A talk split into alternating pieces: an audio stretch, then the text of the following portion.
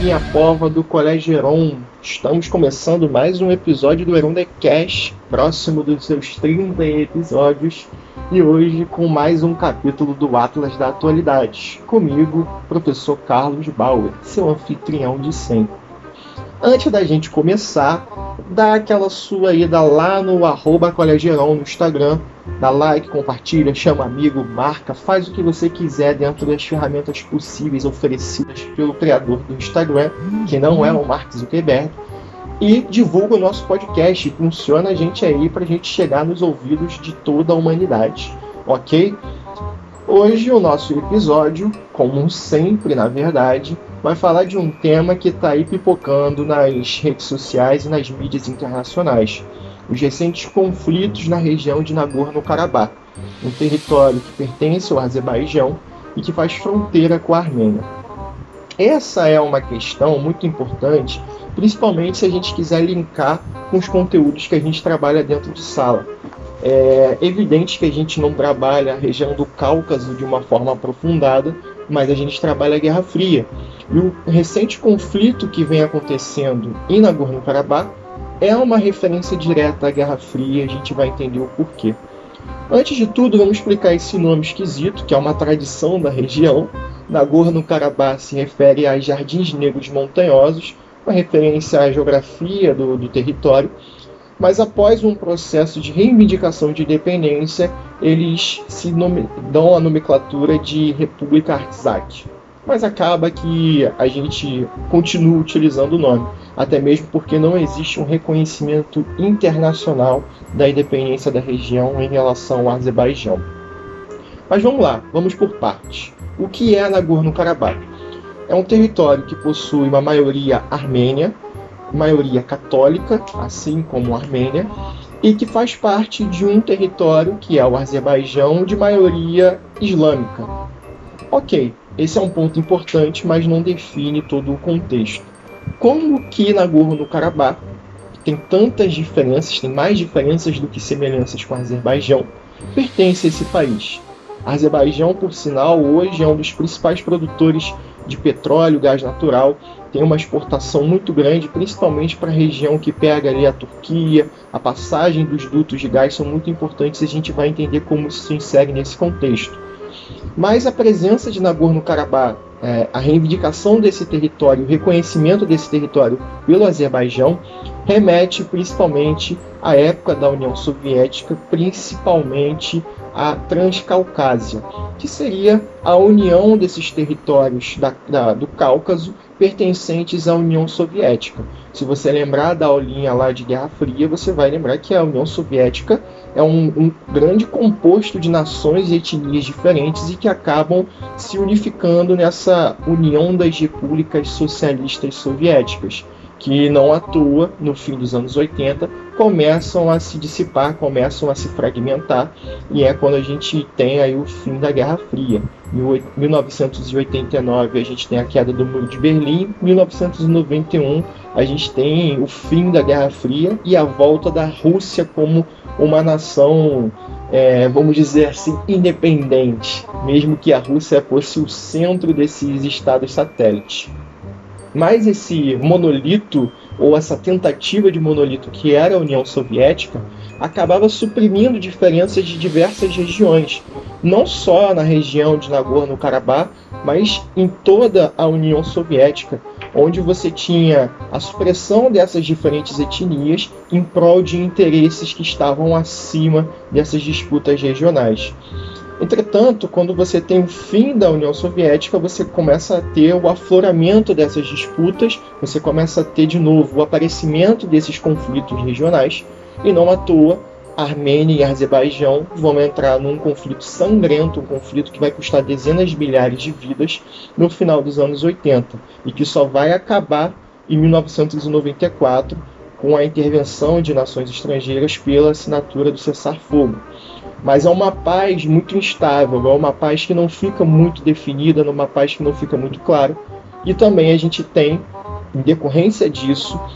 é, conflitos, rusgas que vão se arrastando ao longo dos anos até chegar nesse fatídico 2020, onde tudo pode acontecer. A gente tem visto aí nas últimas semanas é, mais de 240 pessoas mortas na região de fronteira, envolvendo civis, principalmente com o uso de artilharia pesada, tanques de guerra, é, mísseis antiaéreos. Então, todo um contexto, toda uma escultura da guerra já vem sendo desenhada ali, mas a disputa e os interesses nacionais sempre se fizeram presentes. A Armênia nunca deixou de reivindicar a região de Nagorno-Karabakh e o Azerbaijão nunca abriu mão dessa região como um território que pertence à sua unidade nacional.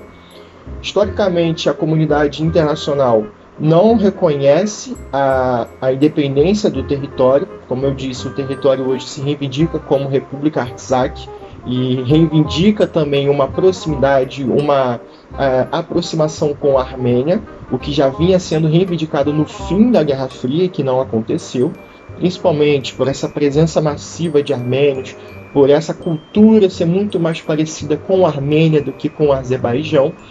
mas a comunidade internacional continua reconhecendo o território como parte do governo azério. O Azerbaijão tem uma influência muito grande no cenário é, energético, principalmente. Tem parcerias importantes com a Turquia, que é uma potência regional do Cáucaso, e disputa interesses com a Rússia, ainda que interesses pragmáticos, mas disputa interesses com a Rússia, e que são dois jogadores que acabam entrando nesse cenário a Turquia já deixou claro que o Azerbaijão, no contexto que se desenha uma guerra, se precisar de um aliado, tem a Turquia como tal,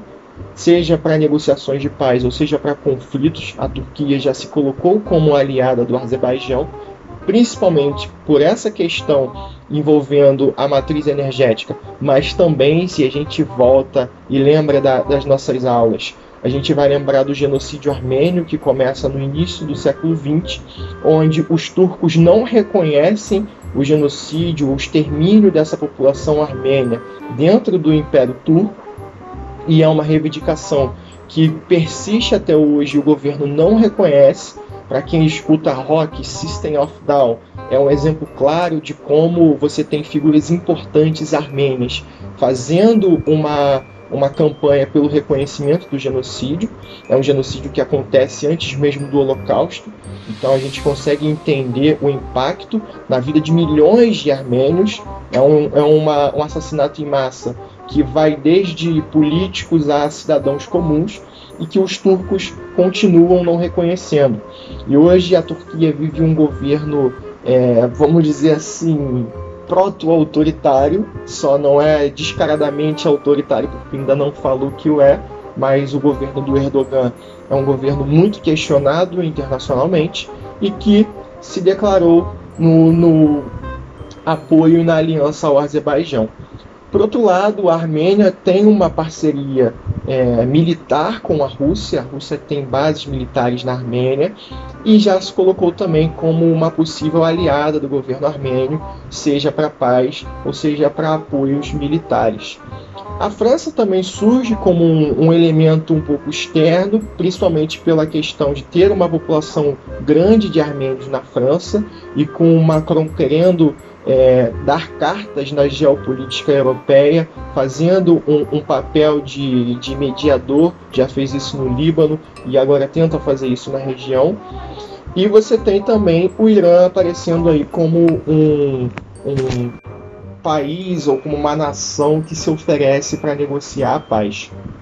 A grande questão é que o conflito é, pode ser visto como uma guerra congelada, ou seja, é, tem essa, esse histórico de relação com a Guerra Fria e acabou se desenvolvendo principalmente após a União Soviética, após o contexto de Guerra Fria, e é como se começasse a descongelar e, e isso viesse à tona nesse momento. A gente tem casos muito recentes, como por exemplo a morte de, de um indivíduo de um soldado armênio que estava numa, numa missão da OTAN junto com, com soldados do Azerbaijão e ele foi morto durante a noite a golpes de machadada. Enquanto dormia por um soldado é, azeri que chegou no seu país como um, um, herói por ter assassinado um armênio dentro de, de, uma, de um programa da OTAN. E você tem também, por exemplo, o recente caso do Mkhitaryan, um atleta do Arsenal da Inglaterra, que foi praticamente impedido de jogar a final da Liga Europa, que era no Azerbaijão, pelo simples fato de ser armênio e não ter a sua segurança garantida em relação ao contexto de conflito entre as duas nações. Então, basicamente, esse, esse, essas tensões que vêm se desenvolvendo, que a mídia ainda não trata como uma guerra direta, mas que caminha para isso, é uma reivindicação de dois lados por um território que se aproxima e que se declara muito a favor da Armênia, e a Armênia reconhece e apoia o governo separatista, a influência do governo armênio no atual governo de Nagorno-Karabakh é clara, é evidente, mas ao mesmo tempo o Azerbaijão não abre mão desse território e por isso o conflito continua sendo arrastado. E o Azerbaijão diz que para negociações de paz acontecerem, a Armênia tem que tirar as mãos da região. E ao mesmo tempo, os habitantes, as pessoas que vivem em Nagorno-Karabakh, não querem esse afastamento da Armênia, porque se veem ameaçados pelo governo é, de Baku, que é a capital do Azerbaijão. Então é um conflito que envolve elementos externos e internos, onde você tem um interesse claro da população e um não reconhecimento desse interesse pela comunidade internacional. As discussões sobre a validade ou não dessa reivindicação rendem outro episódio, principalmente por se tratar de um contexto de União Soviética na formação dessa geografia, mas a ideia é que esse conflito venha ganhando, vem ganhando um escopo cada vez mais violento ao longo dos dias e a tendência é que piore a situação. Hoje esse foi o nosso episódio, como eu falei da última vez, vai ser a pegada das aulas de atualidade que acontecem na nossa escola e que vão chegar para vocês aí em vossos ouvidos no nosso podcast. Muito agradecido pela sua presença, pela sua participação e até a próxima. Tamo junto.